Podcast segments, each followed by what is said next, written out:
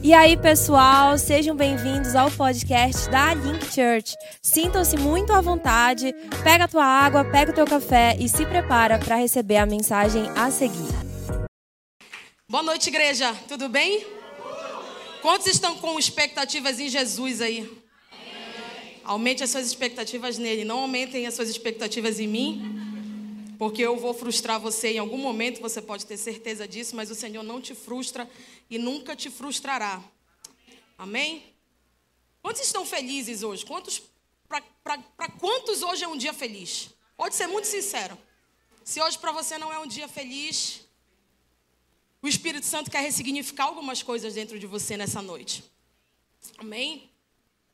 Eu quero compartilhar uma palavra com vocês que Deus tem gerado em mim desde 2015.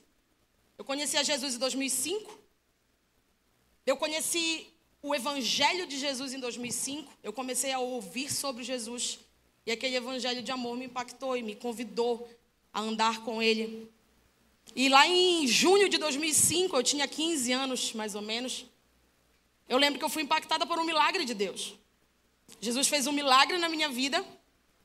Eu nem, lembro, nem sei se a minha mãe sabe disso, mas existia uma lista no colégio, no colégio, tá? A gente estava no segundo ano. E existia uma lista de, das pessoas mais ousadas, talvez, travessas, que estavam fazendo algumas coisinhas erradas. E eu comecei a ir para a igreja e nós fomos convidados a frequentar a igreja. Nessa época nós éramos da igreja batista. E naquele momento eu falei, Jesus, eu nunca passei um julho tão atribulado na minha vida. Sabe aquele julho que você é convidado a buscar a Deus?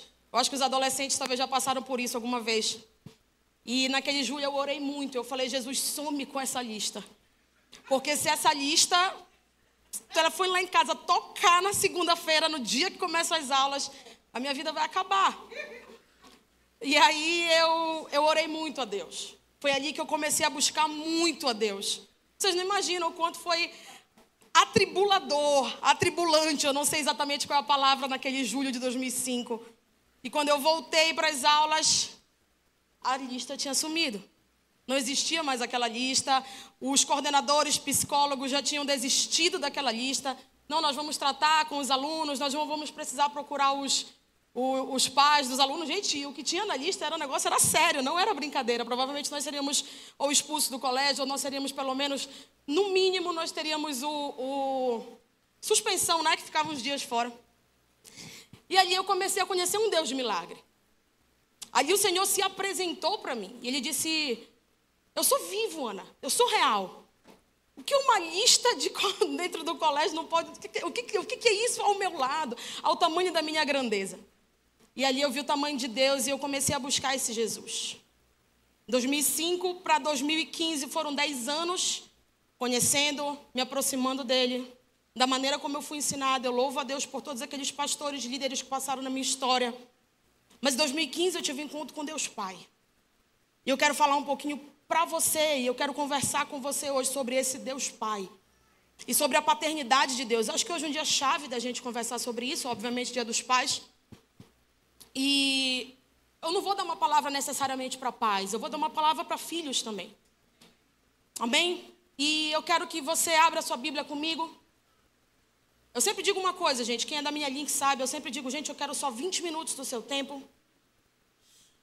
Eu não quero nada além disso. Os coaches dizem que com 18 minutos as pessoas começam a ficar dispersas.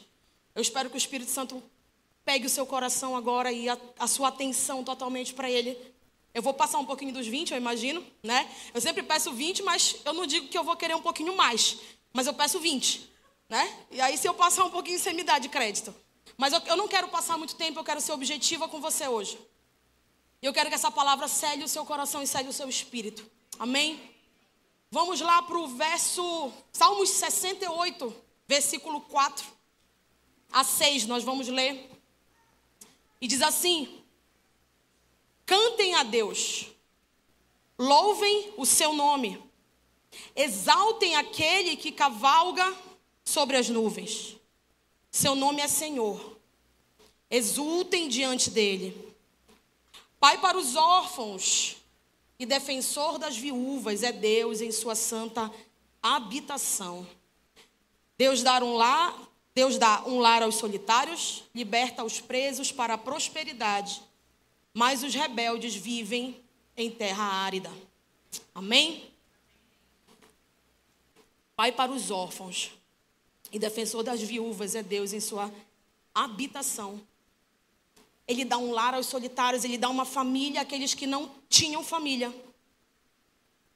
Ele liberta os presos para a prosperidade, aqueles que estavam cativos começam a ter uma vida próspera.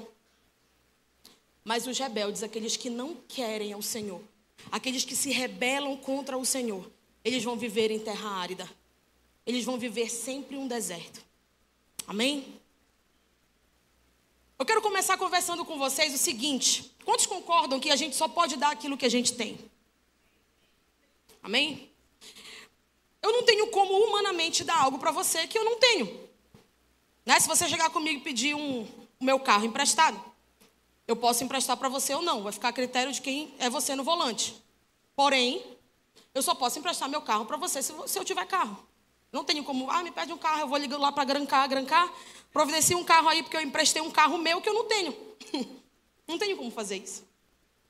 A gente só consegue dar aquilo que a gente tem.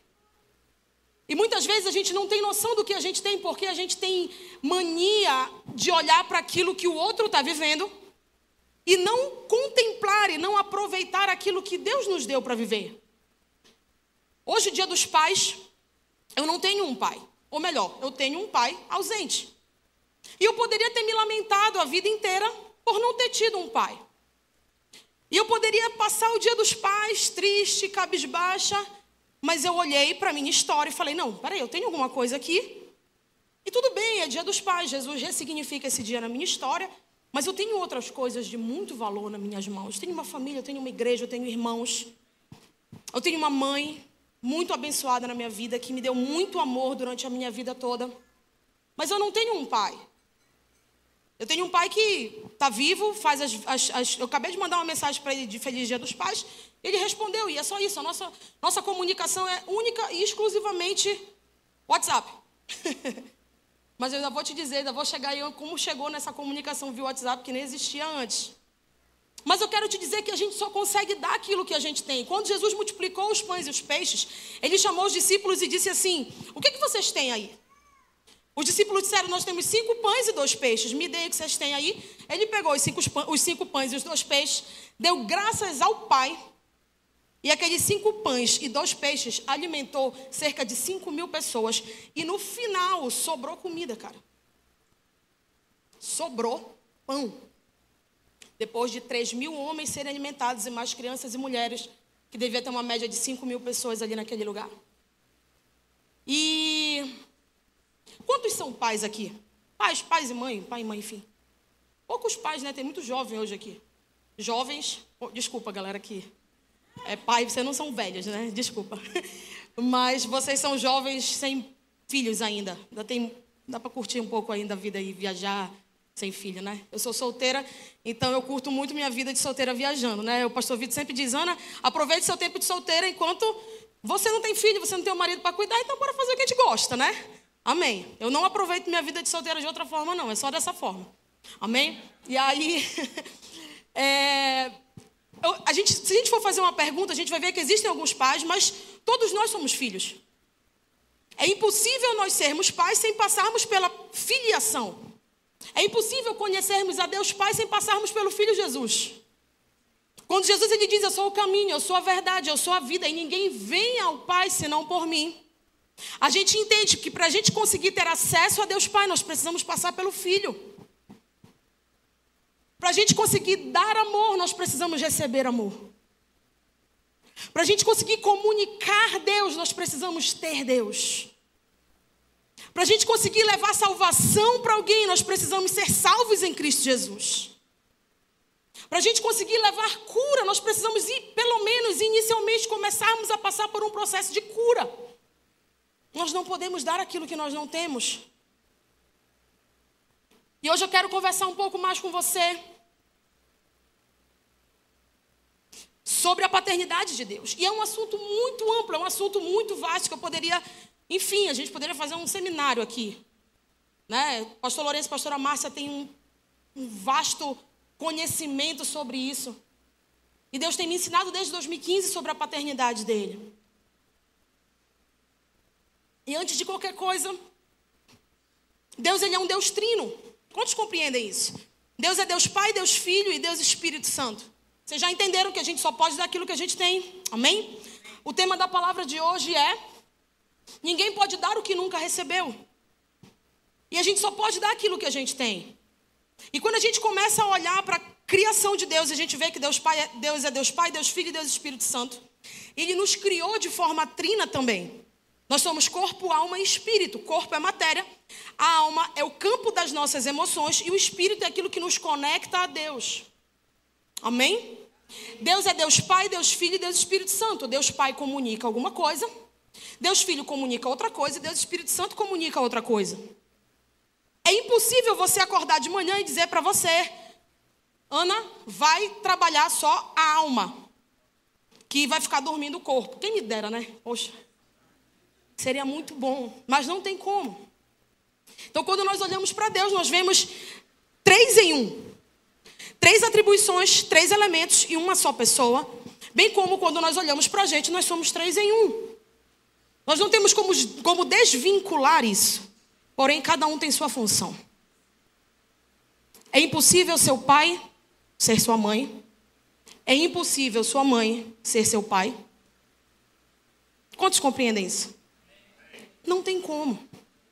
E eu cresci com uma mãe dentro de casa que, antes da gente conhecer a Jesus e ter entendimento sobre isso, ela dizia que ela era pai, né?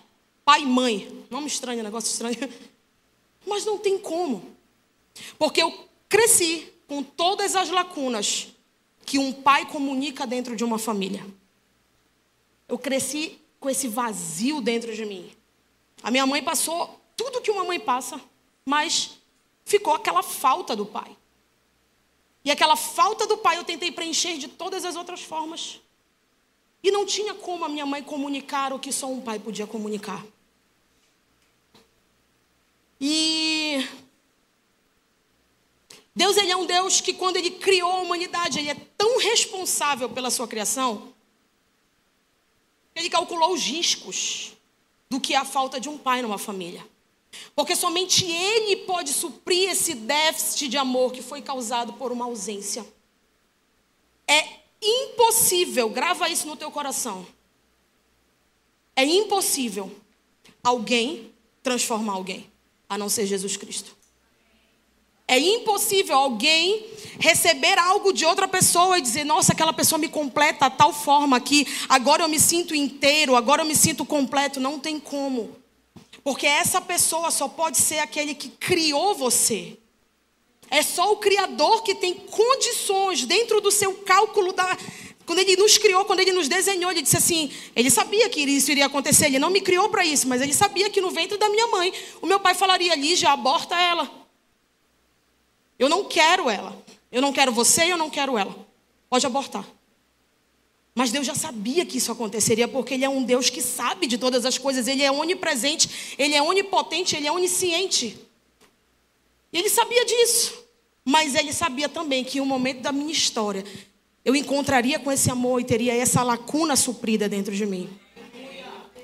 E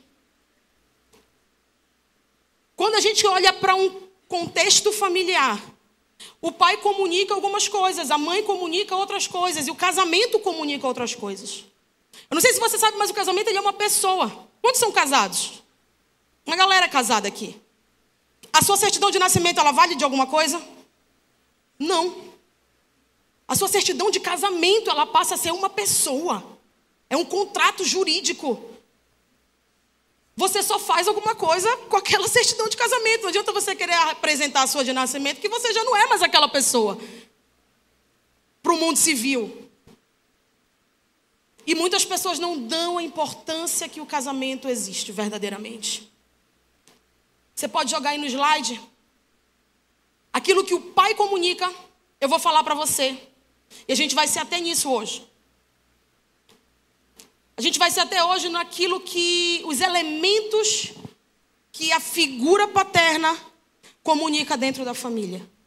E talvez você se encontre no lugar onde eu tinha todos os déficits em todos os lugares que o pai comunica. Eu estava ali, lindamente prejudicada.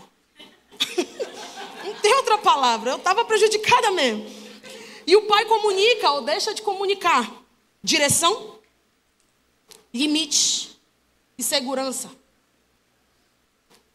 A mãe comunica ou deixa de comunicar vínculos, nutrição e organização. E o casamento comunica ou deixa de comunicar sexualidade, afetividade e companheirismo. No meu caso, eu não tive um pai, então eu não tive direção, limite e nem segurança. E eu não tive um pai dentro do casamento, então eu tive problemas de sexualidade, de afetividade de companheirismo. E eu tento hoje dizer, Jesus, Coloca dentro de mim a tua paternidade e vai me curando. Porque o Senhor está nos curando até que Ele volte para nos buscar. Amém? Ou a gente morra, né? Você vai estar num processo de cura até o último dia da sua vida. Não se iluda se você já passou por um processo de cura da alma e acha que acabou ali. Não, não acabou ali, ainda vai continuar. Ali é só um, um pontapé inicial. E dentro desses, dessas comunicações, eu quero que vocês entendam rapidamente algo. A Bíblia, a Bíblia nos revela três tipos de amor: o amor ágape, o eros e o filéu. Vocês compreendem isso, né? O eros é o amor sexual e conjugal. O amor ágape é o amor altruístico de Deus, amor sacrificial, amor incondicional. É aquela afeição incondicional que você vai sentir pela pessoa, independente daquilo que ela faça por você e para você. Que é o amor de Deus, né, gente? Porque a gente não consegue alcançar, atingir esse amor. E o filéu, que é o amor revelado na amizade. Amém? E dentro desses aspectos que a gente está aprendendo e a gente está conversando hoje sobre amor, e a gente vai falar um pouquinho também de casamento, eu quero que você entenda que o homem, dentro da família, o pai, ele carrega autoridade e governo. Ele é a figura de autoridade e governo da casa. Ana, você é, é machista? Não, eu não sou machista. Porque a mulher carrega a influência. Qual é o governo, qual é a pessoa que consegue governar e ter autoridade sem uma boa influência por trás? Eu duvido. Não existe. Não existe um homem dentro de sua casa que seja um homem verdadeiramente, se ele não tiver uma mulher incrivelmente influenciadora pelo Espírito Santo. Até porque a mulher dentro daquela, daquele, daquilo que eu lhe mostrei agora há pouco, sobre a, a, trindade de Deus. Ela aponta para as, para as características do Espírito Santo. E o Espírito Santo é quem convence. Quem convence o marido dentro de casa é a mulher. Amém? Não se assuste com isso. Por quê? Porque a mulher carrega influência, a mulher aponta para a figura do Espírito Santo. O Espírito Santo é uma mulher, Ana? Não. Mas dentro da Bíblia, quando você vai estudar sobre o Espírito, você vai ver que ele tem as mesmas atribuições que a esposa tem dentro da família. Então, dentro de um casamento, nós vamos ter a figura de autoridade e governo e nós vamos ter a figura de influência. Isso não quer dizer que um. Também, gente, não levem ao pé da letra, né? Eu estou dando aqui uma aula para vocês do que significa cada um. Não é que a mulher não possa governar nunca, não possa liderar nunca, não possa ter uma, ter uma autoridade. Calma, estou falando dentro de casa, dentro do contexto familiar. Amém? E a gente vai desenvolver um pouquinho aqui sobre esses três elementos paternos. E à medida que eu for conversando com vocês, eu vou contando um pouquinho da minha história também. Amém? O relacionamento com o nosso pai, gente. Ele é uma preparação, ele é o solo para um contato com a paternidade de Deus. Esse modelo de autoridade paternal é responsável pelos elementos que vão fundamentar a capacidade dos filhos de liderarem. E a primeira coisa que o pai estabelece na nossa vida é direção. Repete comigo: o pai estabelece direção.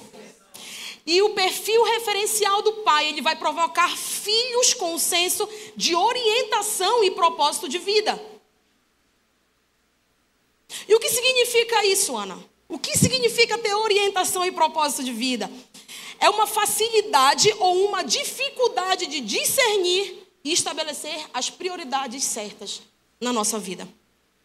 a capacidade ou a incapacidade de desfrutar de identidade, discernir a nossa vocação, saber o que é correto e o que não é correto, saber o que você quer da sua vida e o que você não quer da sua vida.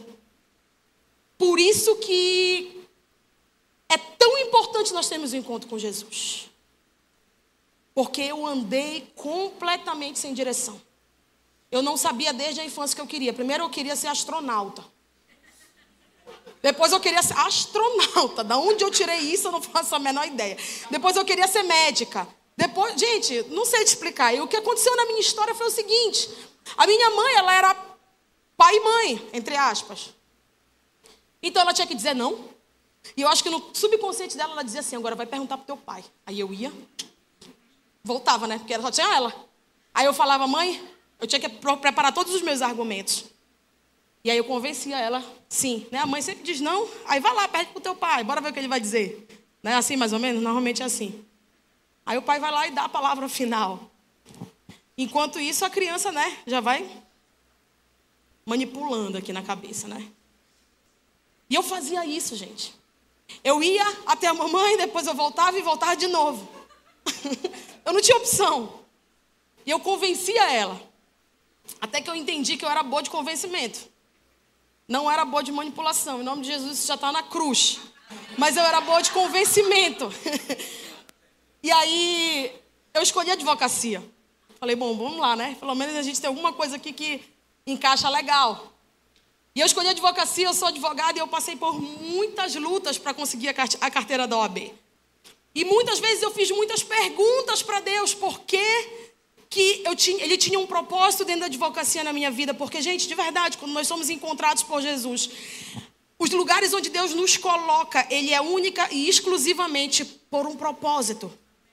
E o propósito não é fazer você rico, conhecido e o seu nome importante. O propósito é, é levar Jesus e Jesus ser conhecido. Não pense que você está onde você está porque Deus quer te fazer bonitinho, rico e, e ter um lugar legal para trabalhar. Não é sobre isso. Se você está trabalhando sobre isso, você ainda não entendeu nada de propósito de vida. Eu sinto te dizer, mas o Espírito quer soprar sobre você isso hoje. E aí eu era a pessoa mais sem propósito na vida. E orientação. E a minha mãe dizia, filha, você combina com isso, combina com aquilo. Eu lembro que quando eu fiz um teste vocacional foi ridículo. Eu fiz um teste vocacional que a psicóloga chegou comigo, abriu e falou assim: Você gosta de trabalhar na frente de um computador ou você gosta de trabalhar com livros? Eu nunca gostei de computador, de tela, desde criança, nunca fui fã. Eu, eu, eu não era uma CDF, eu não era uma nerd, mas eu sempre gostei de ler. E eu falei: Bom, eu quero trabalhar com papéis, né? Pobre iludida, né? Hoje o, a advocacia é toda PJL, é tudo online, não existe mais nada de papel. E naquela hora a, a psicóloga disse assim: Não, você vai ser advogada. Eu falei: Tá bom. Se ela disse que eu vou ser, eu não tenho um pai para dizer o que eu sou. A psicóloga disse, eu vou fazer isso. E indivíduos, gente, que tiveram um pai presente, que não foi o meu caso, eles vão ter uma facilidade natural e sobrenatural de entender o propósito pelo qual eles foram criados. Isso é espiritual, gente. Não pensa que seu pai não tem uma função dentro da sua família, dentro da sua casa. E esse relacionamento íntimo com a figura paterna, ele vai, receber, ele vai estabelecer dentro de você esse, esse, esse referencial de orientação. Ele vai consolidar o norte da sua vida. Ele vai conduzir você a, a estabelecer os objetivos certos e claros que você precisa alcançar. Mas em contrapartida, as pessoas que tiveram um pai, um pai ausente, elas vão se sentir sempre perdidas e desorientadas em relação a essa questão vocacional também. E na maioria das vezes elas vão fazer uma elas vão ter séries e séries de tentativas frustradas. Que muitas vezes isso aconteceu comigo. Eu tentava e eu não conseguia. Eu tentava e eu não conseguia. E filhos de pais ausentes também possuem uma vida emocionalmente desestabilizada por uma carência afetiva crônica. Talvez você se olhe e pense agora: caramba, eu sou a pessoa mais carente do mundo. Eu já passei por cada situação, em cada relacionamento. E eu estou aqui, ouvindo isso. Não sabia que tinha alguma coisa a ver com paternidade. Filhos de pais ausentes também têm muita, dificu muita dificuldade em dizer não. Não conseguem dizer não para nada, porque cada oportunidade que chega, ele entende que é uma oportunidade dele avançar na vida e de conseguir alguma coisa. Eu era assim, eu já fiz tudo. Eu ia me, aparecer negócio de marketing multinível, eu ia. Quero, Rinode, bora, pá. Não estou falando nada contra quem faz Rinode aqui, viu, gente? Já foi alguma vez na vida. Tudo, eu lembro que uma vez sentei com a Ana Paula, bora fazer farofa para vender? Por quê? Bora, lembra? Porque estava pegando dinheiro. Eu falei, cara, eu não posso viver desse jeito. Deus continua trabalhando, porque o medo está tomando meu coração. E o meu senso de direção está dificultoso. Quando eu tinha 18 anos, 17 anos, 2007. Primeiro dia de aula na faculdade. Lá fui eu para a UNAMA, BR. E eu comecei direito lá. E a gente estava fazendo um projeto de vida. Não era projeto de vida, era uma campanha de oração. Nada a ver com projeto de vida, era uma campanha de oração. Por um primo meu que estava preso, nessa época, por tráfico de drogas. Minha família é meio doida, viu, gente? Jesus realmente tirou a gente do lixo. Família, família bem estruturada, que quando você vai ver por trás, o negócio era completamente desorientado. Mas Jesus está salvando e continua salvando cada um. E naquele dia, eu indo para a BR, eu fiz uma oração. Falei, Jesus, será que eu estou no curso certo? Porque, gente, eu não tinha um pai para me afirmar. Entendam o quanto isso é espiritual. Eu não tinha um pai para me afirmar. E aí eu fui perguntando a Deus. Eu sempre recorri a Deus e eu sou essa pessoa até hoje. Existem momentos na minha vida que são chaves. Aconteceu dez dias mais ou menos atrás, eu estava de férias agora. Aconteceu uma situação na minha vida de decepção. Eu cheguei com Deus e falei, Deus, o que, que eu faço? Eu não vou tomar uma decisão sozinha. Eu preciso ouvir a tua voz. Eu me, revirava na cama de um lado, me revirava para o outro. Quando deu duas e meia da manhã, o Senhor falou assim: pega aquele livro ali, abre de qualquer jeito. No dia, era o dia 15, não tinha nada a ver. Blum, abri. Olha a palavra lá, todinha. Pá, pá, pá, pá, pá. Tudo que eu tinha que fazer, eu estou chocada. Como Deus me direciona, porque Ele é um pai presente. E aí, naquele dia, em 2007, eu indo para a BR lá, para o meu primeiro dia de aula, nervosíssima. Né? Sabia nem nada. Estava até contando que eu pedi para ir Pedi licença para o professor para ir fazer xixi no banheiro, porque eu não sabia como é que era, né? Acostumada com o colégio. E naquele dia, quando eu saí da aula, a gente foi para a campanha de oração à noite. Orar pelo meu primo que estava preso. Orando, orando, o pastor vira e fala assim: O Senhor me entregou um anel. E aí eu, 17 anos, né? Tomara que não seja de casamento na minha cabeça, né? E aí ele entregou um anel e começou a rodar assim onde as pessoas estavam, né? Os, umas oito pessoas mais ou menos orando. Ele deu na minha mão, ele falou: Isso aqui é um anel de formatura. Eu não sei o que você falou, mas o Senhor está respondendo algo para você hoje. Eu falei: Uau! Naquele dia eu comecei a chorar, porque de manhã eu tinha feito aquela oração: Senhor, eu estou no lugar certo. E à noite ele me entregou um anel de formatura, gente. O que eu quero te dizer com isso? Não tome decisões sem consultar a Deus. As decisões mais importantes da sua vida, elas precisam ser direcionadas por Deus. Amém. Você tem um pai na sua, na sua casa que é um pai presente tá? e traz direção para você, mas também consulte o Senhor. Não deixe de buscar em Deus as decisões corretas que você tem que tomar. E essas pessoas que crescem sem um pai presente, elas têm essa dificuldade enorme em dizer não. Elas têm dificuldade em tomar decisões importantes na vida. Mas Jesus, no meio dessa história que ele tem se apresentado a mim, ele tem conseguido me deixar convicta das decisões que eu preciso tomar. E eu vou entrar depois nos detalhes com vocês, que eu vou contar sobre um, um ponto que Deus fez na minha vida muito importante. Mas a gente vai passar para o segundo ponto agora, que é o pai quando o pai estabelece limites. O pai, a figura paterna dentro da família, ela estabelece limites e eu nunca tive. E o que era pior, eu era sonsa dentro de casa, porque eu não tinha limite, mas para minha mãe eu tinha. Ela achava que eu não fazia nada. E eu era revirada no giraia. Eu não tinha limite. Bora fazer tal coisa? Bora. Bora pular de não sei de onde? Bora. Tudo eu queria, gente. Tudo eu ia, porque eu queria ser aceita por todo mundo. Eu queria que todo mundo gostasse de mim. Ofereciam droga para mim, eu queria. Ofereciam não sei o que para mim, eu queria. Eu queria tudo.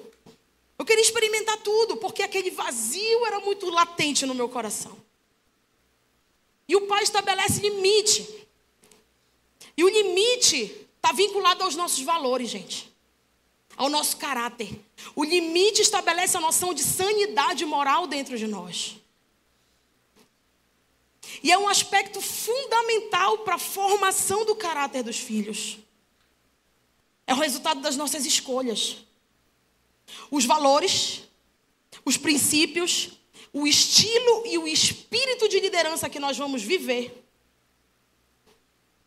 A forma e a motivação de comunicar os valores, os nossos valores, vai depender da presença de um pai.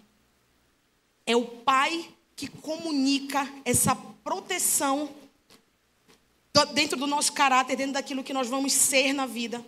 É o pai que comunica. E eu vou te dizer, a falta de limite, ele te desprotege moralmente e espiritualmente. Não sei se você sabe disso. É moral e é espiritual. Eu lembro que desde a minha infância, gente, eu orava muito a Deus. orava a Deus mesmo, deitava na minha cama. E eu só conseguia conversar com Jesus. Eu sempre tive essa. Eu não tinha nada de cristã ainda, mas eu conversava com Jesus. A graça já estava sobre mim. E eu lembro que em determinado momento, quando eu estava desviada, eu fiquei desviada desguiada ou desviada ou distante de Deus, entenda como você quiser. De 2012 mais ou menos até 2015, 14, 15 foi quando eu estava voltando para Jesus. E eu era protegida por Deus por graça, gente. Que eu lembro que teve uma vez que eu sonhei. Deus fala muito comigo em sonhos e eu sonhei, eu via eu morrendo. E quando eu acordei, Deus falou assim: se você não parar, se você não tiver limites, eu vou começar a colocar limites em você. Se você não tiver limite, você vai morrer. E eu falei, amém. Eu lembro que, misericórdia, a Aline está aqui presente. A Aline, a gente caminhou juntas um tempo antes de Jesus. E a Aline perdeu muitos amigos. Ela sabe disso. Ela, muita, muita gente que a Aline era amiga faleceu. Acidente de carro, não sei o quê. Falava, amiga, pelo amor de Deus, te converte. Porque senão tu é a próxima. Humor negro, né? Misericórdia. Gente, mas era um negócio que é sério. E Jesus falou para mim: se você não parar aqui, Ana, você vai morrer. E eu vou lhe levar. Porque senão você vai continuar arrastando pessoas cristãs, inclusive, para o mundo. Eu desviei um namorado meu. Eu dou glória a Deus, porque hoje ele está. Ele casou, ele está vivendo uma família, ele, se, ele voltou para Jesus, mas eu desviei ele. E por muitas vezes eu falava, Jesus, alcança o coração daquele menino. Porque eu, eu não, tenho mais, não tenho mais acesso a ele. Vou chegar com o cara para pregar Jesus, ele vai achar que eu quero outra coisa, né? Não vou mais fazer isso, Jesus. É tu que vai salvar ele. Eu orei por ele, ele tinha uma família cristã e ele voltou para o Senhor, graças a Deus.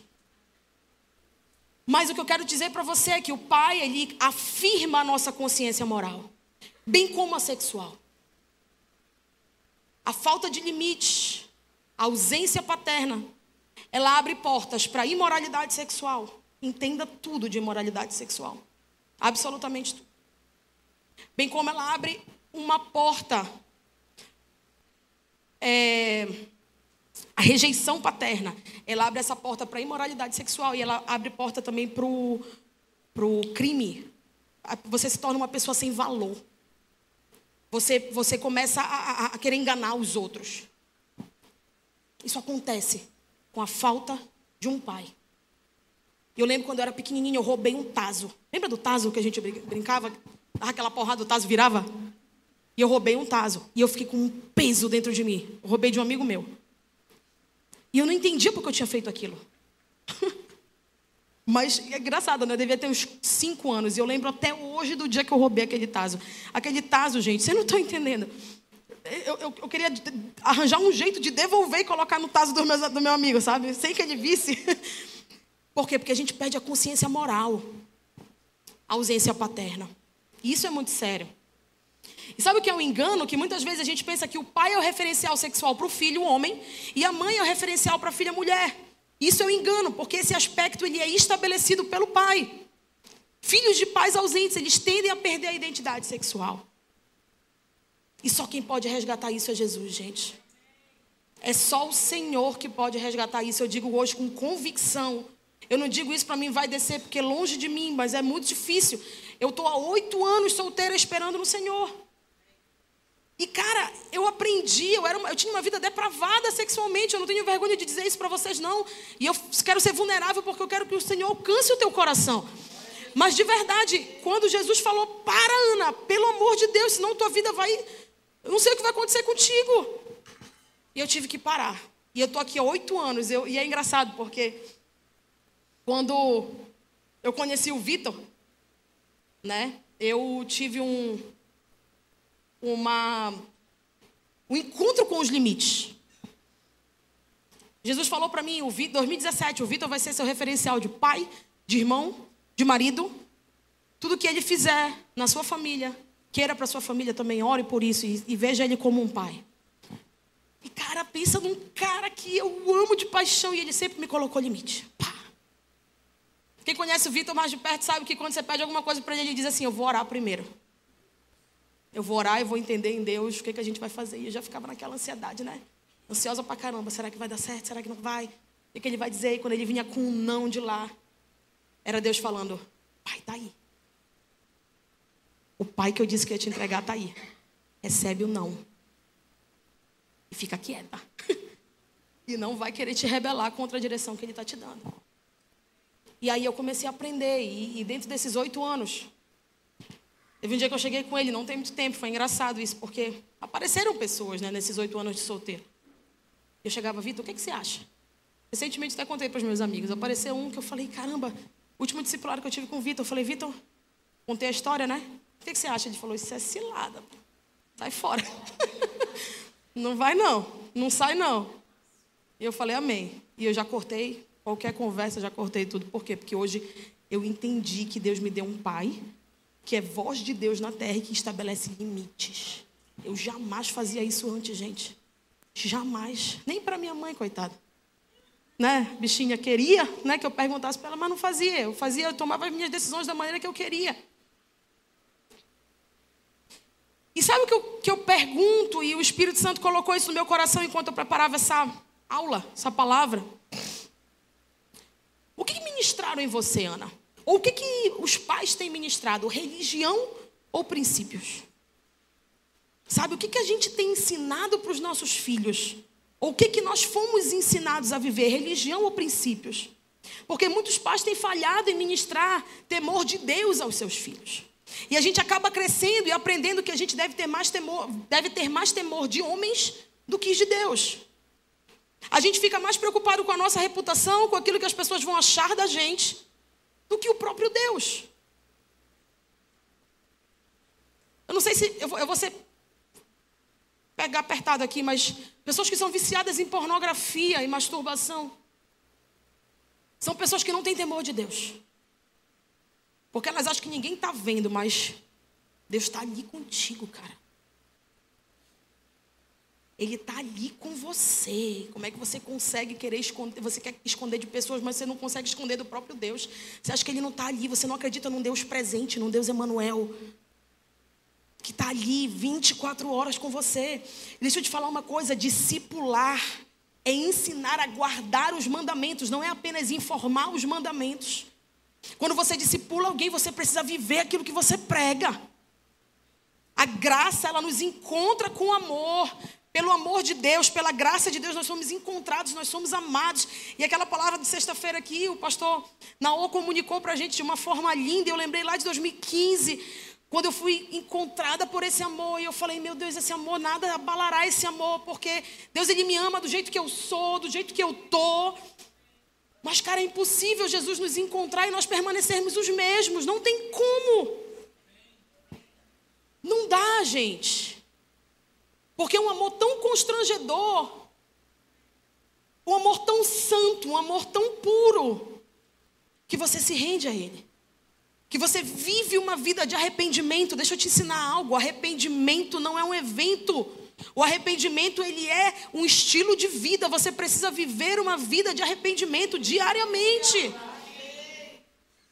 Sabe, a gente acha que ah, se arrependeu ali em 2005, quando eu, eu fui lá na frente, aceitei Jesus. Cara, A gente precisa todos os dias olhar para Jesus e entender que nós não somos absolutamente nada sem Ele. E todos os dias a gente precisa estar aos pés do Senhor, vigiando e orando, vigiando e orando. Deixa um olho aberto outro fechado, e o outro fechado enquanto você ora, mas deixa o outro aberto. Aquele que pensa que está de pé, que se cuide para que não caia.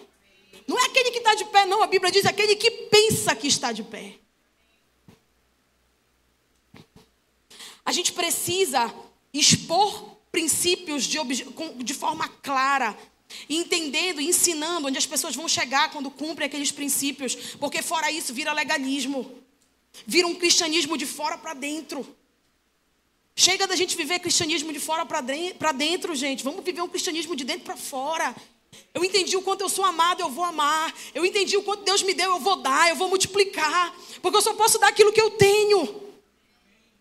Chega da gente querer viver uma vida onde a gente olha o outro crescendo, avançando, e a gente tenta fazer aquilo ali de, de fora para dentro. Não vai acontecer. Porque tem um tempo. Porque tem um processo. Quando a gente ensina princípios, a gente ensina obediência. Coisa que só é demonstrada através do exemplo. E muitos pais querem impor aos seus filhos ainda pequenos a irem a cultos, a irem a missas, a irem em reuniões espirituais. Sendo que, cara, glória a Deus, porque a gente tem uma Link Kids aqui, glória a Deus que a gente tem um flame, né, dos adolescentes também que está crescendo, está avançando. Porque é, é, é meio que você vacinar contra o evangelho crianças que estão ouvindo uma coisa repetida ali, um negócio que ele não está entendendo nada. E você vai criar o quê? Filhos legalistas dentro de casa. Você precisa ir ao culto hoje. Sabe o que me impacta nessa igreja?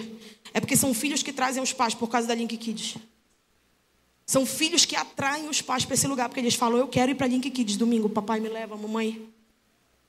Por quê? Porque eles encontraram Jesus na linguagem deles. Eu estou dando um exemplo de pais aqui para filhos pequenos. Mas eu cresci mais ou menos quando eu tinha uns 15 anos, quando eu comecei para a igreja, era mais ou menos o mesmo, mesmo, aquele mesmo papo furado lá do pastor que ele dizia, né? Só vai comer pizza quem for para o culto. E eu ia para o culto para comer pizza de domingo, porque eu não queria ir para o culto. Achava chato. Era um negócio meio. Não, não era isso aqui, não é isso aqui que a gente está vivendo hoje, né? Era um negócio mais diferente. Mas depois eu fui sendo encontrada por aquele amor. E ouvir a palavra começou a ser prazeroso para mim. Eu lembro uma época, eu devia ter uns 16, 17 anos, que eu não queria mais nem sair com a galera. Eu só queria ficar em casa lendo a Bíblia e os livros que eu, que eu ganhava. Eu amo livros, gente. Quem sabe me conhece um pouco mais de perto sabe que eu, eu tenho um, um vício em comprar, comprar livro. Eu tenho que me segurar. Tipo, um negócio que eu tenho que segurar, assim, sabe? Não posso vir um livro ali e já quero levar. Mas a gente precisa entender que aquilo que a gente ensina, os limites que a gente coloca, precisam ser de dentro, de dentro para fora. Amém?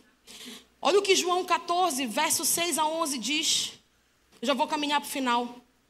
Respondeu Jesus: Eu sou o caminho, a verdade e a vida, e ninguém vem ao Pai a não ser por mim. Se vocês realmente me conhecessem, conheceriam também o meu Pai. Já agora vocês o conhecem e o têm visto. E disse Felipe: Senhor, mostra-nos o Pai, isso já nos basta. E Jesus respondeu: Você não me conhece, Felipe, mesmo depois de eu ter estado com você durante tanto tempo. Quem me vê, vê o Pai. E como você pode dizer, mostra-nos o Pai? Você não crê que eu estou no Pai e que o Pai está em mim? As palavras que eu lhes digo não são apenas minhas. Pelo contrário, o Pai que vive em mim está realizando a sua obra. Creiam em mim quando eu digo que eu estou no Pai e que o Pai está em mim. Ou pelo menos creiam por causa das mesmas obras. Cara, o que, Jesus está dizendo aqui?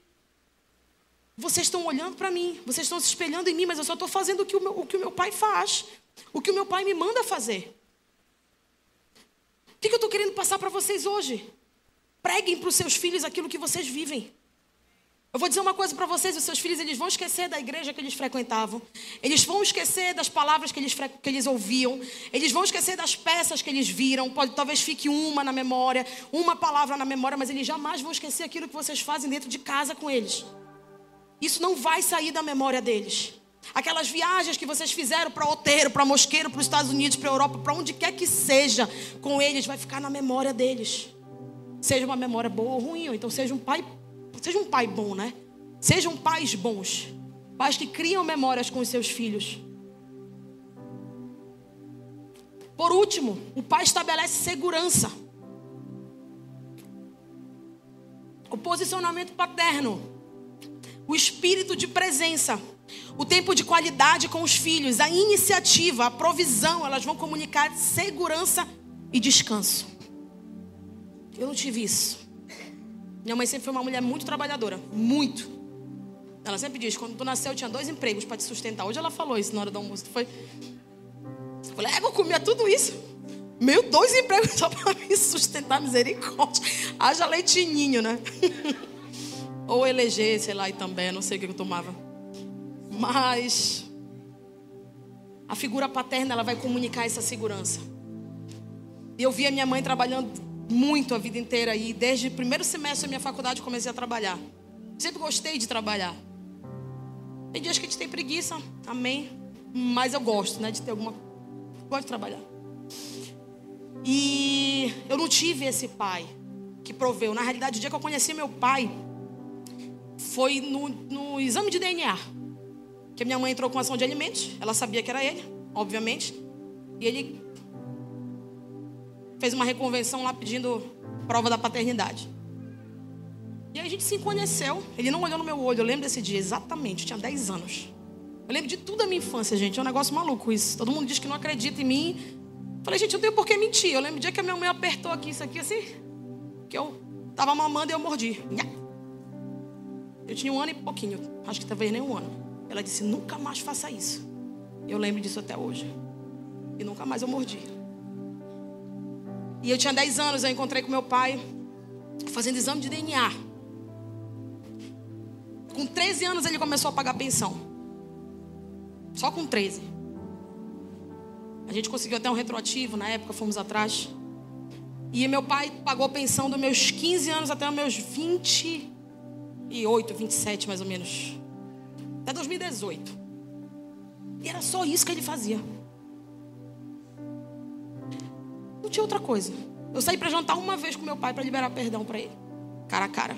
Única vez. Mas o dia que eu liberei perdão para ele, eu vou já chegar lá. Eu estava num. Vou contar logo para vocês. Eu estava num um retiro espiritual da Jocum, é, com os nossos queridos Josué e Casey. E naquele dia eu. Eu não sabia que eu. Que eu tinha falta de perdão com o meu pai. Não sabia disso. Porque minha mãe não falava nem que ele era feio. Então, nunca, nem, nem pra lá nem pra cá. Apesar dele. Tá, vou falar essa parte, tá bom. Ele é feio.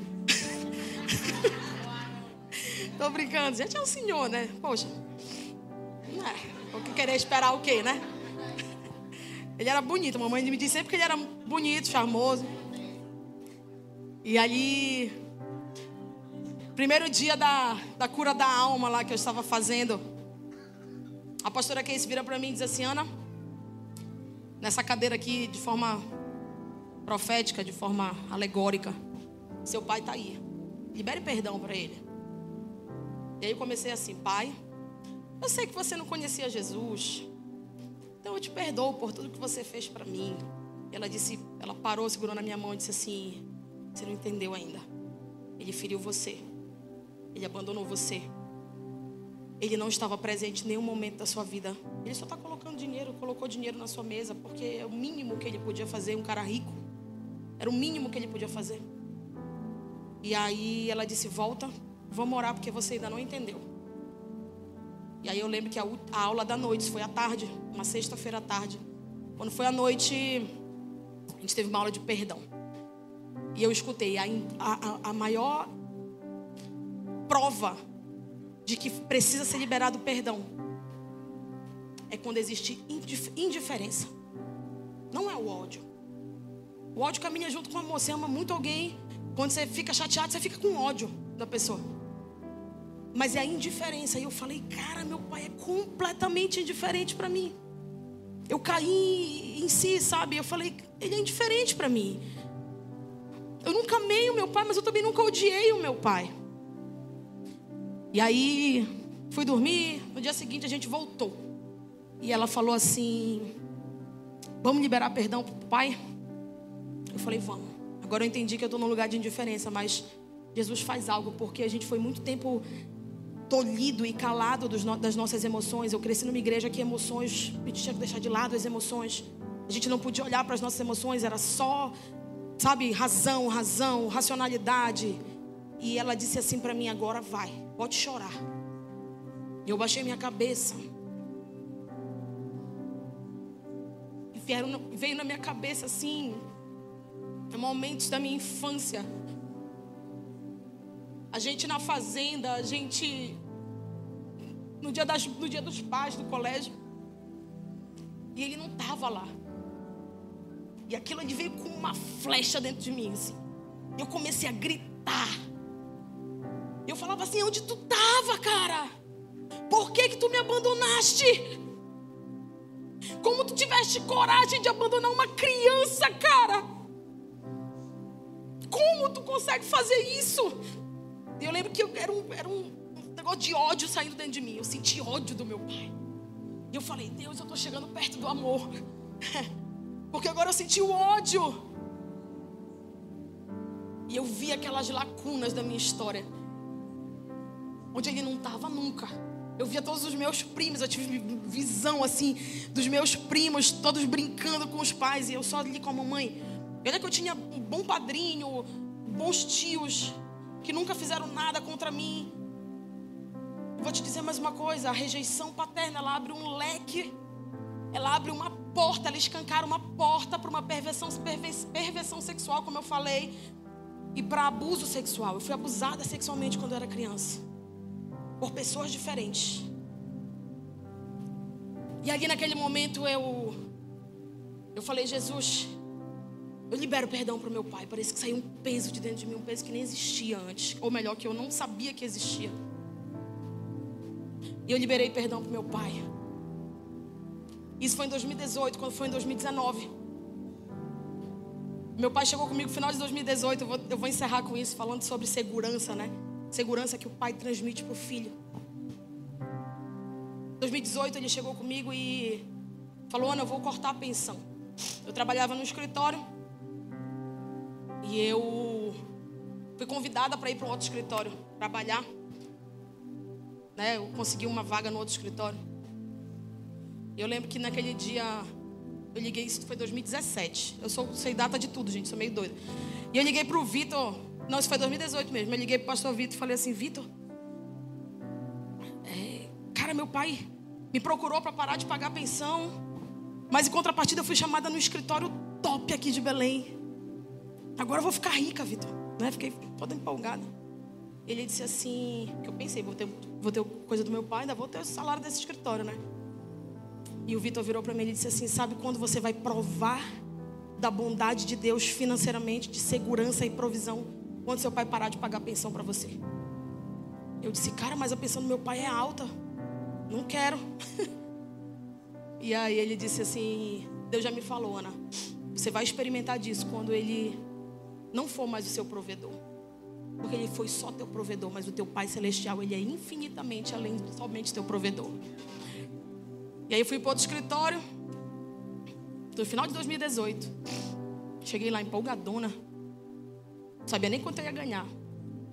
Larguei o outro escritório que eu estava. Quando eu chego nesse escritório, eu ia ganhar menos, menos, menos da metade do meu salário. Falei, meu Jesus, o que eu estou fazendo aqui? Né? Jesus, que isso? Não estou entendendo mais nada. E o meu pai, no mesmo mês, um blue, cortou a pensão. Foi um corte, gente. Foi um baita, um baita de um corte financeiro. E a gente começou a viver com aquilo que a gente tinha e ser feliz com aquilo que a gente tinha. E eu falei, eu vou, eu vou aprender agora a passar e entender a provisão de Deus. Lembro que a gente estava, tinha um dia de sair para comer no shopping, passear no shopping, o Estevão estava lá. E eu não tinha dinheiro para comer, nem a mamãe, né? Aí a gente, o Estevão falou, bora comer isso aqui. Eu falei, não, não, tô sem fome. não vou comer, não. Ele disse, menina, para com esse orgulho. Aí eu, é, peraí, tá me chamando de orgulhosa? Vem com outro papo. Ele falou, é amigo, isso é orgulho. É um amigo, ele afia um amigo, gente. Ele falou, isso é orgulho, porque eu tô querendo dar para você e você não tá querendo receber. Você está dizendo que você tá sem fome, que você não vai comer, que você vai comer na sua casa. Eu falei, então tá bom, vamos lá, né? Lá na McDonald's, eu a mamãe, pegou uma promoção lá, comeu. E eu aprendi ali que eu tinha que aprender a receber presente, porque não receber presentes é orgulho.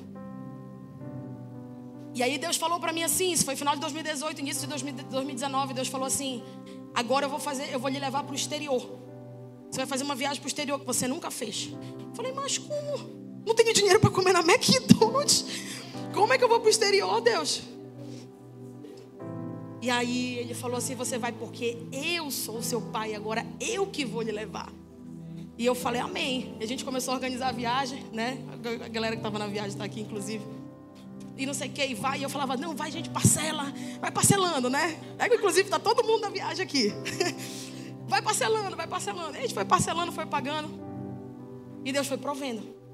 Meu chefe me chamava nesse escritório e falava assim: Olha, entrou tanto. Aí eu pega, é, é, é para comprar dólar. e a gente foi, né? 15 dias nos Estados Unidos. Aí chegou, alguém chegou comigo e eu empolgada que eu tinha conseguido juntar mil dólares. Aí todo mundo falou assim: Ana, tu vai passar 15 dias nos Estados Unidos com mil dólares? Não vai fazer nada. Aí eu falei: Não, peraí. Não comece a, a tirar a minha fé aqui, a esperança do meu coração. Vai dar certo, galera. Vai dar certo.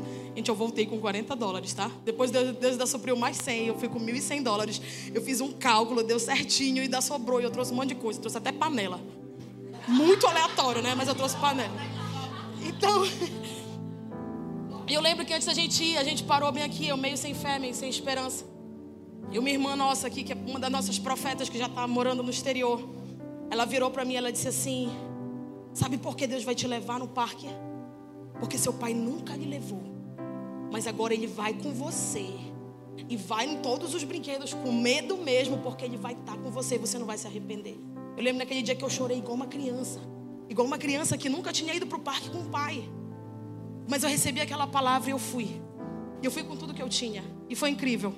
As experiências, as emoções que eu vivi ali, era como se eu realmente estivesse voltando a ser criança, mas obviamente entendendo que eu estava passando por um processo.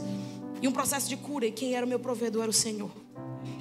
E há um ano atrás, exatamente, agora em setembro está fazendo um ano, onde Deus falou assim para mim: agora acabou nesse escritório, peça demissão que eu vou fazer um milagre na sua vida financeira. Eu vou provar mais uma vez que eu sou o seu provedor. Eu disse, cara, eu vou pedir demissão, velho. Pedir demissão. Hum, sem brincadeira, eu, eu, eu pedi demissão em setembro do ano passado, quando foi em outubro. O salário que eu recebia nesse outro escritório, eu fiz 25 vezes mais sozinha. E Deus falou assim: essa é a prova de que eu estou com você. Essa é a prova de que eu sou o seu pai e eu lhe dou direção, eu estabeleço limites, eu lhe dou proteção, eu lhe dou segurança, eu lhe afirmo sexualmente, eu, lhe, eu, eu provejo dentro de você paciência para esperar o dia do seu casamento, para você não casar com qualquer um. Não que eu seja mais importante ou melhor que alguém. Mas entenda algo, você que também está solteiro. Jesus tem uma pessoa para você que vai caminhar no mesmo propósito que você. Às vezes a gente está carente. Vai buscar a tua carência no Senhor. Sabe, vai suprir essa carência no Senhor. Quando bate aquela bad, meu irmão, te ajoelha, vai orar. Sabe, te ajoelha, não tem outro jeito. Não vai. A, a gente é humano. A vontade ela vai vir. A gente só precisa render essa vontade e depositar na cruz. Amém? Para encerrar, ninguém pode dar paternidade se nunca recebeu filiação. Nós só poderemos conhecer a Deus, a Deus Pai se nós passarmos primeiro pelo Filho, Jesus Cristo. A gente precisa conhecer Jesus. A gente precisa se apoderar das promessas de Jesus para a nossa vida. Para que a gente viva todas as promessas de Deus Pai para a gente.